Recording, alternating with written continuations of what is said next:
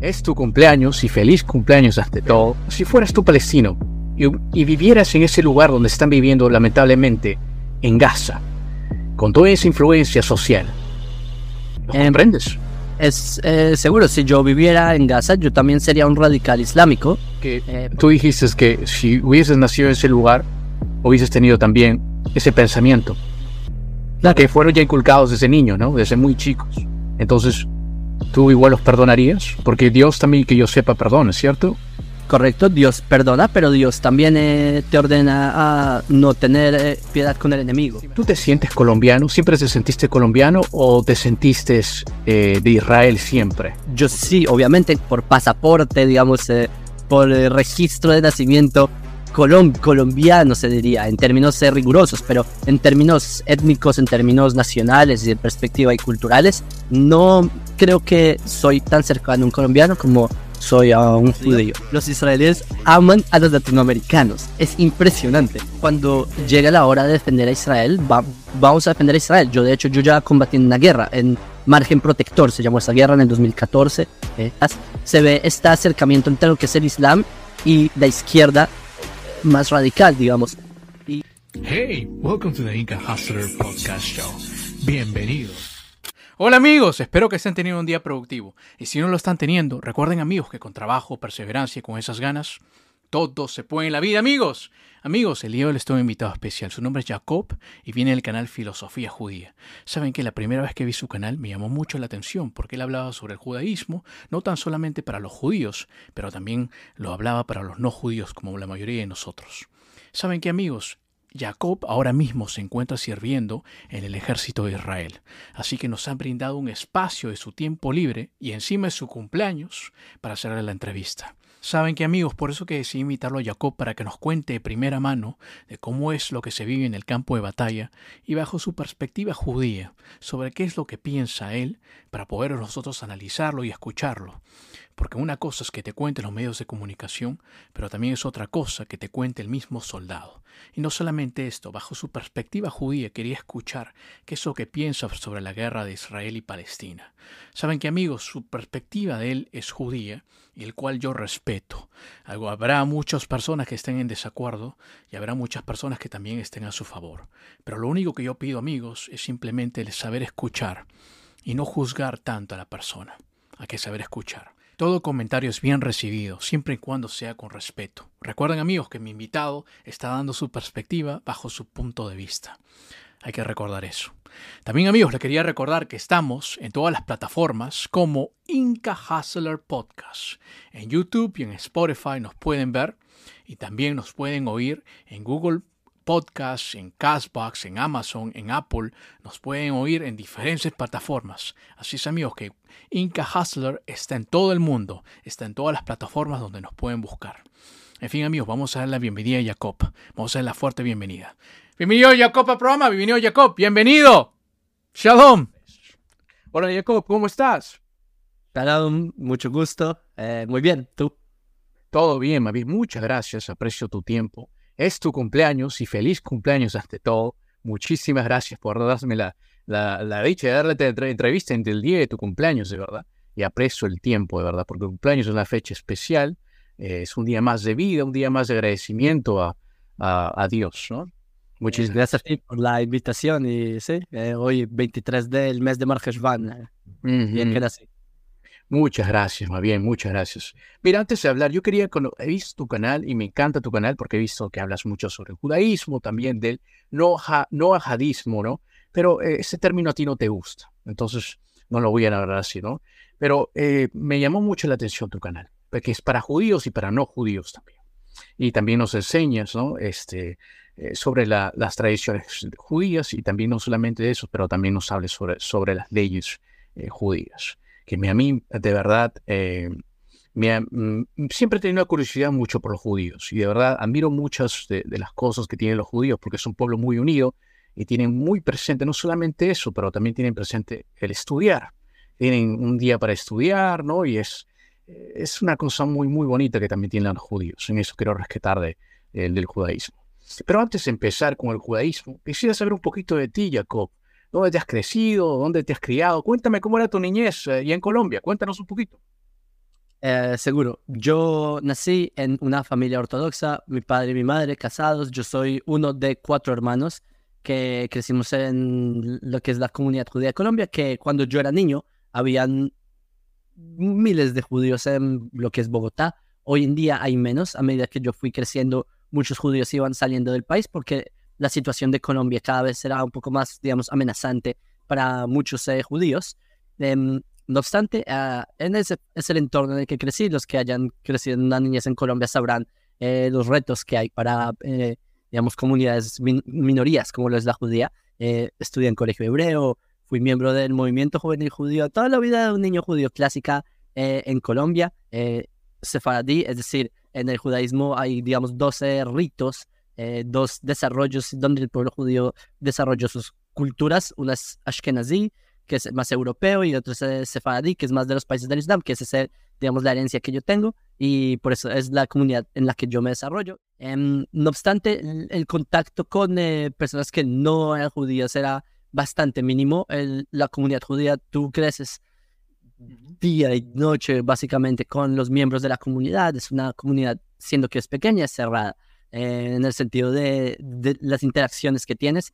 Em, obviamente hay interacciones como, digamos, ciertos maestros en, en el colegio, en la escuela, que tú conoces eh, en general el mundo exterior, pero a nivel cultural yo diría que muy poco o prácticamente nada, eh, a nivel tanto que si hay alguien de Colombia escuchando el acento, se dará cuenta que incluso el acento del judío de Bogotá es un poco distinto al acento del no judío, porque es esta, digamos, interacciones que han desarrollado un, digamos, eh, un, ¿cómo decirlo?, una forma de vida un poco distinta a pesar de estar en el mismo lugar. Obviamente hay cosas que se absorben tanto como comer una arepa y cosas por el estilo, eh, eventualmente, pero en general las interacciones, eh, más que todo, eran judíos entre judíos. Todos los amigos de mi niñez lo son, etcétera.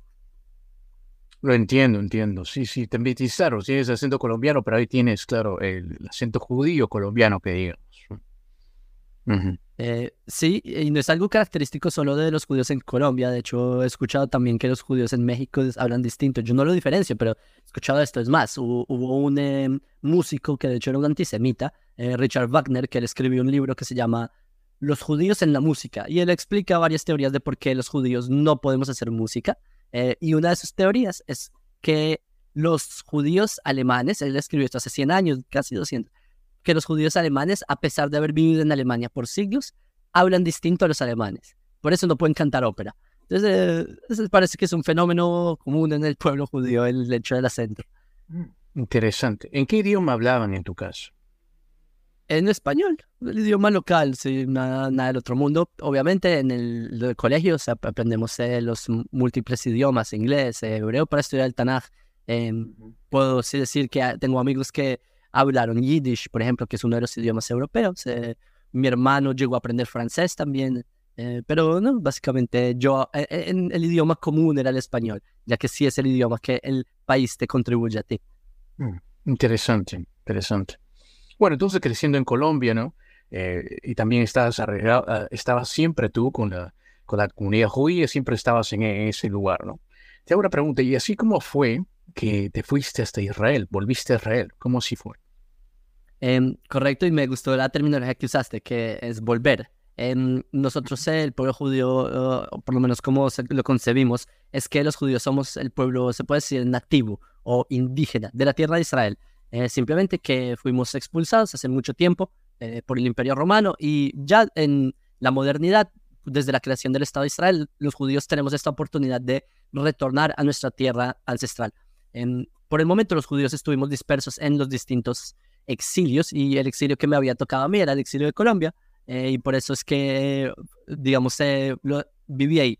Cuando yo tenía 15 años de edad, yo participé en una competición, eh, competición, competen, digamos que competencia. Una competencia. Sí, como se pronuncia. Que era sobre el Tanaj, la Biblia, la Biblia hebrea, que son todos estos libros. Y yo en ese momento tenía unos 15 años de edad y pues eh, fui a representar a Colombia recuerdo que mi, cuando esa fue, digamos, mi primera interacción intelectual y, digamos, vivencia con Israel, porque cuando una persona llega con el Tanaj, con la Biblia hebrea en la cabeza y ve a Israel, con que logra conectar muchos de los cables. Es la misma tierra del Tanaj, es, es el pueblo del Tanaj, volviendo a la tierra del Tanaj. Y eso me convenció que el pueblo judío en verdad esperamos dos mil años para retornar. Y eso fue lo que, digamos, me dio esa motivación de yo mismo tomar el paso de ir yo mismo a Israel y pues eh, dejar el exilio en Colombia. Entiendo, entiendo. Entonces a mí fue por los estudios, ¿no? Entiendo. Te hago la pregunta, pero ¿tú te sientes colombiano? ¿Siempre te sentiste colombiano o te sentiste eh, de Israel siempre? ¿O solamente pensaste que Colombia solamente fue parte de, estar en un exilio? Es buena pregunta. Familia. Es muy buena pregunta. Yo, en cierto aspecto, me identifico como israelí, aunque hay cosas que a nivel cultural, como te expliqué, haciendo que la mayoría del desarrollo de mi niñez eh, no fue como la de un israelí. Por eso no puedo decir al 100% que, digamos, tengo esa cosmovisión israelí al 100%, así en gran medida. No obstante, yo tampoco considero que soy un colombiano debido a que tampoco viví la otra experiencia, tampoco viví la experiencia de una cultura colombiana al 100%, eh, simplemente al estar en esa burbuja judía las vivencias son distintas. Eh, te imaginarás que, es de hecho el pueblo judío en cualquier rincón del mundo, es lo que pasa, que cuando el reino judío de hace dos mil años fue expulsado, se crearon esas embajadas judías alrededor del mundo, las sinagogas, las comunidades judías, y son pedazos de la tierra de Judá dispersas en el mundo, y es la, como uno crece. Y como te mencioné, sí hay cosas culturales que se absorben, como lo mencioné, comer arepa, hablar español, etcétera, etcétera, yo no diría que, ah, que yo sí, obviamente por pasaporte, digamos, eh, por registro de nacimiento colombiano, se diría, en términos eh, rigurosos, pero en términos étnicos, en términos nacionales y de perspectiva y culturales, no creo que soy tan cercano a un colombiano como soy a un judío.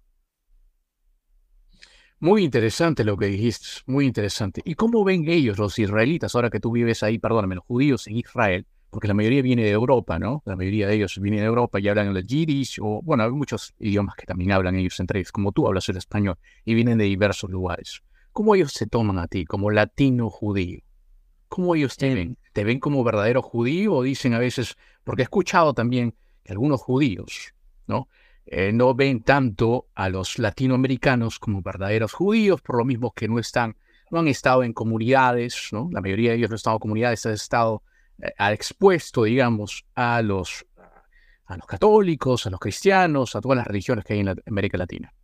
Es buena pregunta. Eh, solo un detalle es que, de hecho, la mayoría de judíos que emigraron durante el siglo XX a Israel no eran europeos, en 70% eran del países del Islam, em, y el resto sí eran judíos que llegaron eh, escapando, digamos, de lo que era Europa en la Primera y Segunda Guerra Mundial. En todo caso, con respecto a cómo ve el israelí comenzando con el latinoamericano eh, que no es judío, los israelíes aman a los latinoamericanos. Es impresionante. Como que les gusta la cultura, es tanto así, no sé por qué. Pienso que porque después del ejército, muchos jóvenes viajan a Latinoamérica, paseos, la naturaleza, y realmente tienen un aprecio grande porque es, digamos, el israelí suele ser una persona muy eh, frentera, que habla muy, eh, no sé, que, y el latinoamericano es una persona muy cálida, entonces, eh, como que les gusta mucho ese, ese estilo de, de personas. El israelí común que tú conozcas les encanta y les aprecian mucho a los latinoamericanos. No he conocido a uno que no. Con respecto a los judíos latinoamericanos, yo, en verdad, si yo no abriera la boca, no sabrían que yo soy latinoamericano. Creerían que yo soy otro israelí por, digamos, mis facciones. Eh, cuando ya empiezo a, digamos, decir cosas, a hablar del mundo, mis experiencias, empiezan a entender que no soy un eh, israelí que creció en Israel, sino que soy un israelí que es latino. Em, lo que sí es que eh, la pregunta sobre que si los ven como algo distinto, yo no, no creo este fenómeno. El israelí común ve con muy buenos ojos a los inmigrantes. Los, eso es un término en hebreo que es Ole Hadash, los nuevos inmigrantes. Y los israelíes, en mi experiencia, ven con muy buenos ojos, de hecho, con brazos extendidos, eh, invitante como que tratan de hacerte eh, eh, absorber a, los nuevos inmigrantes, a los, al Ole Hadash, ah, de una forma muy amistosa. pienso que este, este sería el caso, eh, particularmente con latinoamericanos. Hay casos que, por ejemplo, otros tipos de inmigrantes que sí se ven un poco más, no, no, no, no hostiles, pero poco menos, más indiferentes como los inmigrantes de Rusia, ¿sí? judíos que vienen de Rusia. Incluso hay casos de judíos que vienen de Estados Unidos, pero con los judíos que vienen de Latinoamérica, en, hasta donde he visto, eh, realmente hay un muy buen recibimiento. Interesante, interesante. Entonces sí hay un, hay un buen recibimiento eh, de los israelitas que viven en, Israel, ¿no? Hay buen recibimiento los judíos que viven en Israel, hay buen recibimiento hacia los latinos, por lo que veo. Ahora, dime, cuéntame el movimiento eh, no, de noajidas, perdóname por no pronunciarlo bien, pero noajismo siempre tengo ahí, eh, lo tengo ahí siempre, pero a ti no te gusta ese término. Pero cuéntame de eso. ¿Por qué entonces decidirte, decidiste estar en, el nojadismo, pero no, digamos, eh, convertirte como un eh, judío normal y tradicional, un judío ortodoxo, por ejemplo? Eh, es buena pregunta. Yo soy judío ortodoxo desde que tengo memoria, ¿sí? Pero, em, ¿qué, es, son, ¿qué es un noágida? Como tú dices, noajismo, noahidism, quizás en inglés. Es em, en la Torah al pueblo de Israel se le entregaron leyes pero, eh, y eso fue el pacto que está en la Biblia, que Éxodo 20, Dios le entrega en el monte Sinai a Moisés y al pueblo las leyes mosaicas.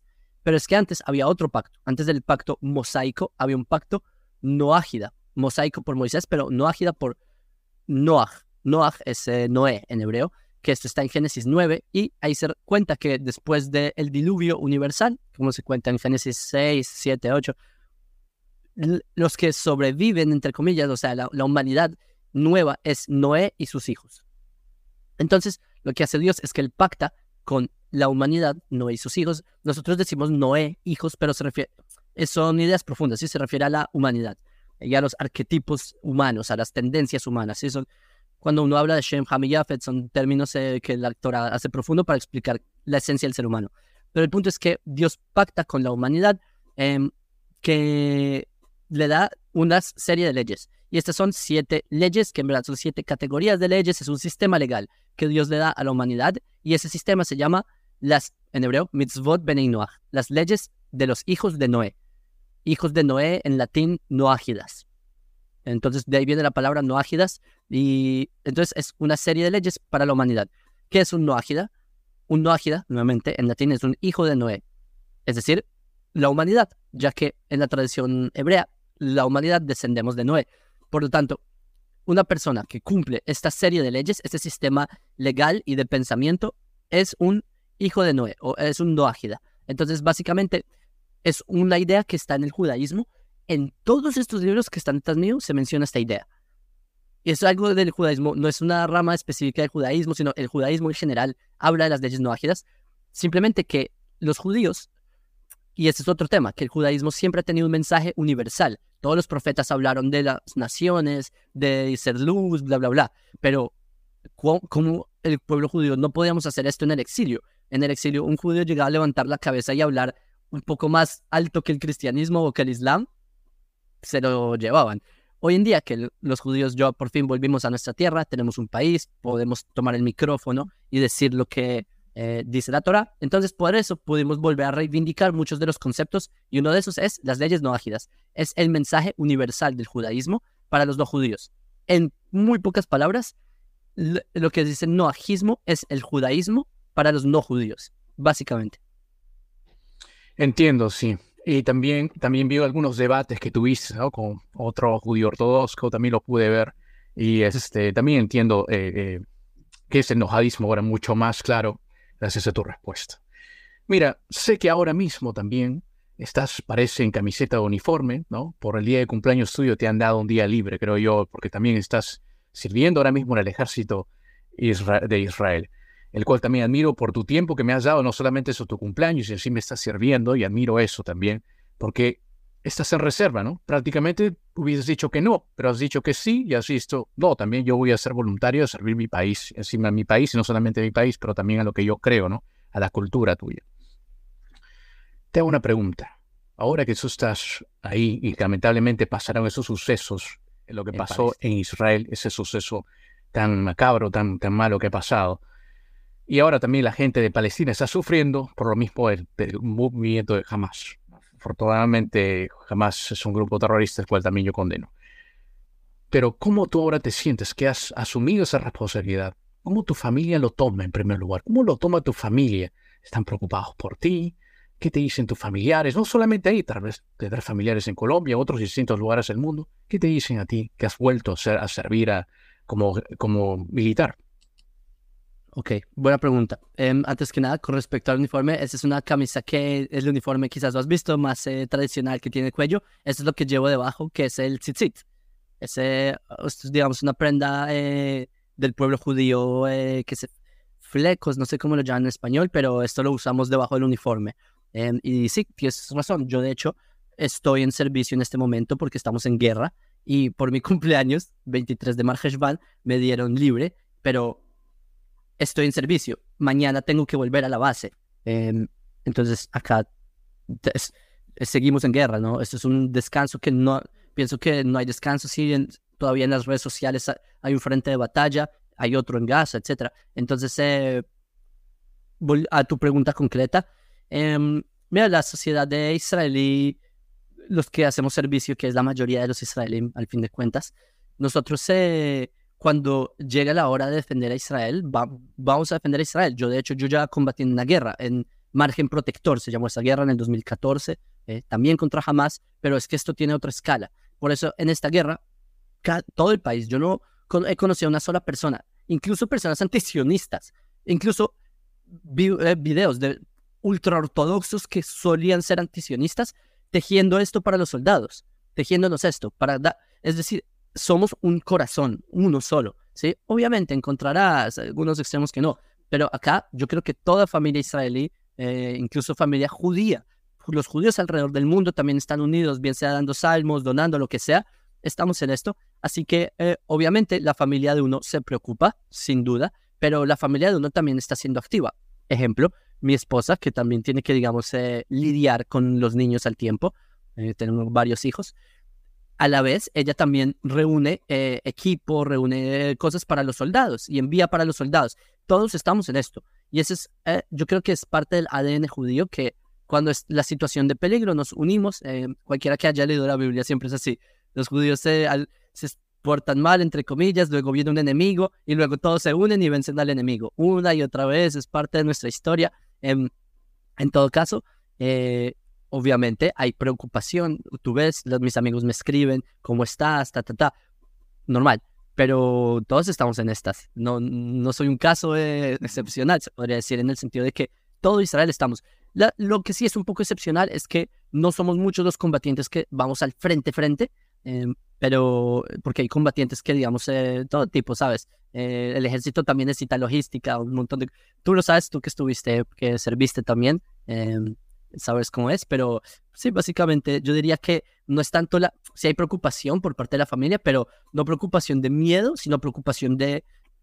de de como esa tensión, de, de saber cómo más ayudar, como ese, ese tipo de preocupación. Lo entiendo. A pesar de todo, claro, la familia está preocupada, pero hay un apoyo que lo puedes ver, ¿no? Y me llamó la atención mucho lo que dijiste. Los antisionistas también, ¿no? Eh, las personas que también estaban en contra sobre eso, bueno, en contra del Estado de Israel, también hay personas que apoyan. Tú dices que ellos también están apoyando al ejército de, de Israel. ¿Me llamó la atención eso? Algunos, algunos. Obviamente hay los que son ultra antisionistas como Natura y Carta, que verás en Estados Unidos colgándose banderas de Palestina. Eso sí es nada que ver. Otros casos ultraortodoxos que literalmente, no sé cuántos, hay miles de peticiones en el ejército de ultraortodoxos que quieren entrar al ejército. El ejército no sabe qué hacer con ellos porque no tiene entrenamiento, no, no tiene ni idea. Entonces, pero hay muchas posturas que, digamos, se cambiaron después de este evento. ¿Sabes? Muchos paradigmas que las personas tenían de que, no, bueno, quizás se, se puede hacer un tratado de paz con Hamas. Como que muchas burbujas se rompieron después del evento del 7 de octubre, del atentado que nos hicieron de masivo. Entonces, al punto que sí, tú ves comunidades ultraortodoxas que están tomando parte en eh, incluso este esfuerzo junto con Israel. En un vídeo de tu YouTube, de tu canal de YouTube, eh, hablaste sobre esto, sobre las cosas que no te hablan los medios de comunicación. Y lo que me llamó la atención fue que es cierto lo que pasó eh, en, Palestina, ¿no? De, los cohetes que lamentablemente cayeron en, en, la estación de, de bueno, al frente del, del hospital de Palestina. Pero, y también hubieron muchos niños también de Palestina, lamentablemente, que también eh, fueron, tú sabes, por el estallido también lamentablemente fueron muchos niños que estuvieron heridos y una pena terrible. Pero también no se habló sobre el, el cohete que también cayó en un hospital de Israel. Em, claro, de hecho han caído cuatro cohetes en hospitales israelíes. Que eso, ¿sabes? Quizás vende menos, quizás a, los medios no les interesa. Em, lo que sí es un poco eh, decepcionante, se puede decir, es que los medios de comunicación corren, salen corriendo a cada vez que ocurre o, lo mínima cosa en Gaza. Medios de comunicación toman fotos, de hecho, lo, eso es lo más irónico de todo. Los que permiten que información sale de Gaza es Hamas. Hamas tiene a los eh, reporteros de Gaza, son los que les dan los datos, son los que les dan las estadísticas, son los que les dicen dónde estar, dónde no estar. Eh, de hecho, hay testimonios, salió como la semana pasada de uno de los, eh, ¿cómo se dice?, periodistas del 2014 que él decía que Hamas ponía a los, ¿cómo se dice?, reporteros en zonas donde se lanzan cohetes para que no ataquen a los lanzadores de cohetes. Y el reportero no tiene nada que hacer porque eso es lo que jamás les dice. Entonces jamás provee la información eh, y eso es eh, problemático porque así se hace una narrativa en función a lo que dice jamás.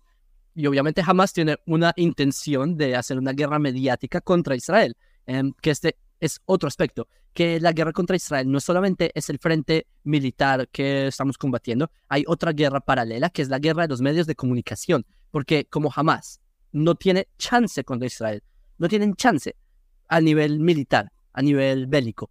Pero lo, por eso es que la estrategia de ellos es grabar a sus víctimas, grabar escombros y civiles, eh, sea cual sea el número, y simplemente reportar que cientos o yo qué sé, y en base a eso hacer una mala imagen de Israel, errónea, en mi perspectiva es una eh, imagen simplemente de fake news, los datos son inflados, esto es ya, hay muchas formas de demostrarlo, pero el punto es que es un blanco en el que tratan de atacar la imagen pública de Israel para así hacer presiones diplomáticas contra Israel. Entonces, siendo que no pueden ganar en el frente militar, intentan atacar también por el frente de la conciencia colectiva en los medios de comunicación. Entiendo. ¿Por qué piensas que algunos medios de comunicación están en contra de Israel? Em, pienso que medios de comunicación que están en contra con Israel es porque tienen una agenda particular que no se alinea con los valores de ellos. Por ejemplo, muchos medios de una izquierda mucho más eh, explícita están en contra, digamos, de los valores que trata de exponer Israel. Em, pienso que eso es desde, de hecho, desde que el comunismo se alió con el mundo árabe, eso es ya por los años 60, 70, se ve este acercamiento entre lo que es el Islam y la izquierda más radical, digamos y haciendo que es muy irónico porque los valores que propone la izquierda no tienen nada que ver con los valores del yihadismo, realmente son ultra distintos, ¿sí? Porque, por ejemplo, la izquierda más radical propone cosas como eh, LGTB, el yihadismo decapita el LGTB, pero de alguna manera em, tienen esta agenda porque los valores que propone Israel, digamos, desafían muchas de estas propuestas y por eso hay muchos medios de comunicación que em, quieren mostrar esa agenda. Esa es mi opinión. Obviamente, no sé qué otros pesos hayan acá, si bien sea eh, en términos de marketing, de rating, eh, que vale mucho más, eh, digamos, llama mucho más la atención mostrar a, esta guerra de civilizaciones de los pobrecitos versus el David con el Goliat y todas estas narrativas que se han inventado, pero pienso que las razones podrían llegar a ser muchas. Jacob, entonces tengo una pregunta. Si tú, si tú fueras palestino, si tú fueras palestino, yo sé que tú eres judío, has sido judío, por algo naciste judío. Pero si fueras tú palestino y, vivieras en ese lugar donde están viviendo lamentablemente, en Gaza, con toda esa influencia social, con todo eso, ¿tú comprendes un poco a las personas de Gaza? ¿Las comprendes a las que están sufriendo? No creo que son, no los que son de Hamas. Te hago la pregunta a un palestino, pero que es simpatizante a Hamas. ¿Lo em, comprendes? es eh, seguro, si yo viviera en Gaza, yo también sería un radical islámico, eh, por el hecho de que eso es lo que enseñan en las escuelas. Mostraron eh, libretos de las escuelas de la UNRWA, que son escuelas de la ONU para refugiados palestinos. No es chiste lo que voy a decir. Por favor, el que está viendo este video, corrobore lo que voy a decir. es algo que me gusta a mí. Decir, no coman cuento, busquen ustedes mismos, no me crean a mí. Cálculo, clase de cálculo. ¿Cómo les enseñan a contar? si tienes cinco judíos y degollas a tres, ¿cuántos judíos quedan? quedan dos judíos. Ya aprendimos a restar. No es un chiste, ese es uno de los ejemplos. Entonces, al niño le meten la idea de que, y puedes ver entrevistas de cuando yo era pequeño, cuando yo era un niño, recuerdo que cuando fue Israel se retiró de Gaza en el 2005, yo recuerdo que mostraban en entrevistas a niños y los niños decían, yo cuando sea grande quiero ser un mártir y me quiero inmolar para así estar, eh, eh, ser, eh, estar con Allah, estar en el paraíso y ser un shahid, un mártir del Islam. Esos niños son de mi edad, esos niños son los que yo estoy combatiendo ahora, porque ya pasaron esos 15 años, desde que se entrevistaron a esos niños y hasta hoy. Entonces, obviamente, si me vienen adoctrinando desde que soy bebé, uno. Dos, ¿cuál es el salario de un maestro de escuela versus cuál es el salario de un yihadista?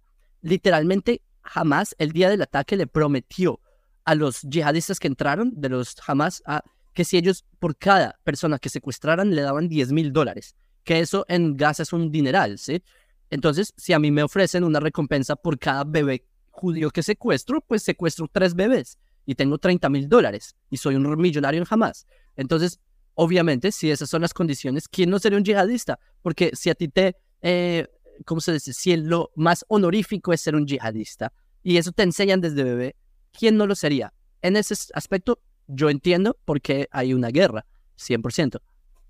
Entiendo. Entonces, digamos que los puedes perdonar. Em, ¿Perdonar a quién? ¿A los que quieren exterminar judíos? No. Entiendo. No creo. Pero tú dijiste, que, tú dijiste que si hubieses nacido en ese lugar, hubieses tenido también ese pensamiento. Que fueron ya inculcados desde niños, ¿no? Desde muy chicos. Entonces, ¿tú igual los perdonarías? Porque Dios también, que yo sepa, perdona, ¿cierto? O, Dios, correcto, Dios perdona, pero Dios también eh, te ordena a no tener eh, piedad con el enemigo. Eh, cualquiera que haya leído la Biblia y haya leído el personaje más amado por Dios, el rey David, que hizo el rey David la mayoría de su vida, combatió para ayudar a Israel y mantener la independencia del reino de Israel en su época. Em, hay una variedad de ejemplos, que es toda la Biblia básicamente, como sí existe el perdón, pero el perdón es con los que quieren pedir perdón. Tú no puedes perdonar a alguien que no pide perdón. Eso, no tiene sentido. porque vas a perdonar a alguien que no pide perdón? Si ellos quieren paz, obviamente, como israelí, paz, bienvenidos, comamos hummus todos y listo, sentemos al lado de la fogata, bailar con vaya. Pero ese no es el caso. El caso es que en verdad hay gran parte de la población que estadísticamente el 67% de los gazatíes apoyan a Hamas. entonces, si ese otro porcentaje no busca exterminarme, paz, y lo perdono, y si no quiere nada, obviamente lo perdono porque no ha hecho nada, ¿sí? Pero aquel que quiere buscar la destrucción de Israel no, no tiene, y no se arrepiente de eso, no, no hay nada que perdonar. Entiendo. ¿Qué piensas que pasará después de esta guerra, cuando termine? Mm, me queda grande esa pregunta, no sé. Yo creo que Israel eh, vamos a recuperar Gaza. Em, y hay varios planes que se han propuesto, si poner a, que administre o la autoridad palestina, o que administre Israel, o que administre Emiratos Árabes, o la Liga Árabe. Hay un montón de planes. No tengo ni la más mínima idea. Lo que es seguro es que lo que vimos hasta ahora en la historia de Israel va a cambiar drásticamente. Em, Gaza no va a volver a manos de un grupo radical.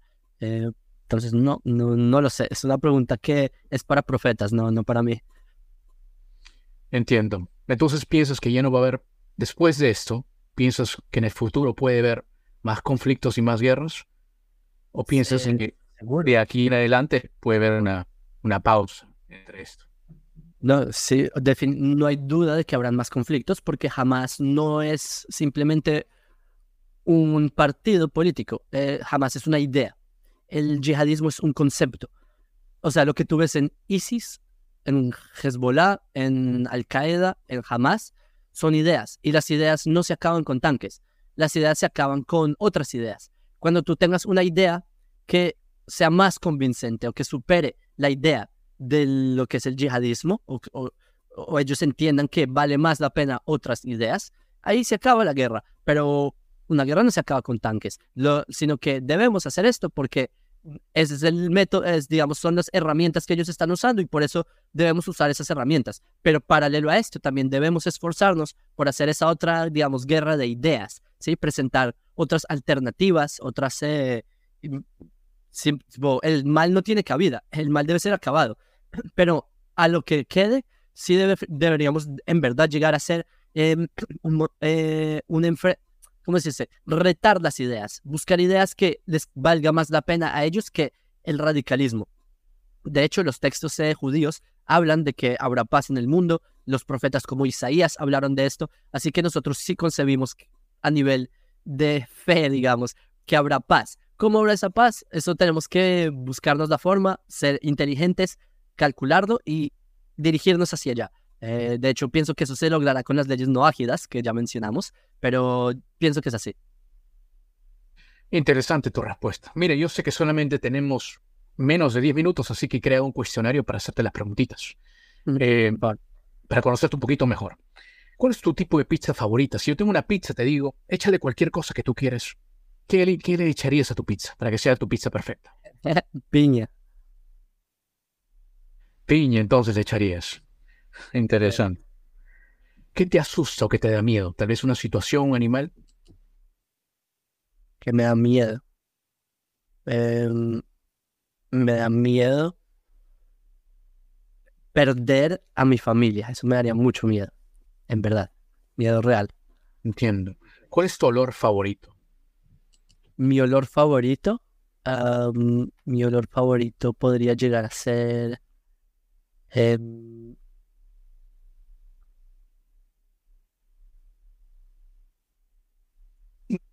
Em, Eh, por ahora no lo sé, te la responderé. Jacob, ¿algún día, Jacob, algún día tú pensaste cambiar tu nombre o siempre te gustó tu nombre? Em, pensé en cambiar el apellido, que es Amar Rothstein, por un apellido más eh, hebreo israelí, eh, como, no sé, nombre más bíblico, digamos, porque Rothstein es como un poco más es Shkenazi, Amar es un nombre marroquí, entonces, eh, en ese sentido sí. Mi nombre no, pero el apellido sí para israelizarlo más. Cuando tú vuelas en un avión, ¿te gusta la ventana o el pasillo? Eh, el pasillo, para moverme. Lo pensé, pensé. Em, ¿Qué piensas que hay después de esta vida? Después de dejar esta vida humana, terrena, ¿qué hay después? Eh, pero pienso que hay algo que es un mundo por venir hay, hay un mundo venidero. Eh, que es? Me parece una idea abstracta, em, pero básicamente ese es, pienso que es lo que dejamos en acciones, es eso, es ese mundo por venir. Si pudieras describir tu vida en unas cuantas líneas, Jacob, hasta el día de hoy, ¿cómo tú describirías tu vida? Em, una persona que esperó dos mil años para volver a su hogar, eh, llegó a su hogar y se esforzó por dejar un legado eh, difundiendo Torah al mundo. Qué bonito, qué bonito. ¿Qué es para ti Dios?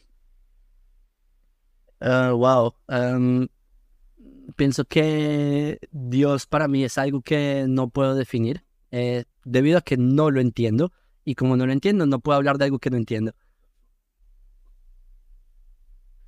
Interesante. ¿Qué extrañas de Colombia? Em, de Colombia extraño, hay veces el buen clima. Eh, acá se puede llegar a poner muy caliente. entonces eh, Colombia tiene un clima impresionantemente cómodo. Si pudieras escribir un mensaje en el cielo, ¿qué mensaje escribirías? Para que todo el mundo lo pueda Para que todos lo puedan leer, eh, escribiría la palabra shalom definitivamente paz. Acabamos el cuestionario y espero que te haya gustado. Y de verdad, agradezco tu tiempo, de verdad, mucho, este, Jacob. Sé que es tu cumpleaños, no quiero quitar más tiempo, pero en verdad me ha encantado conversar contigo.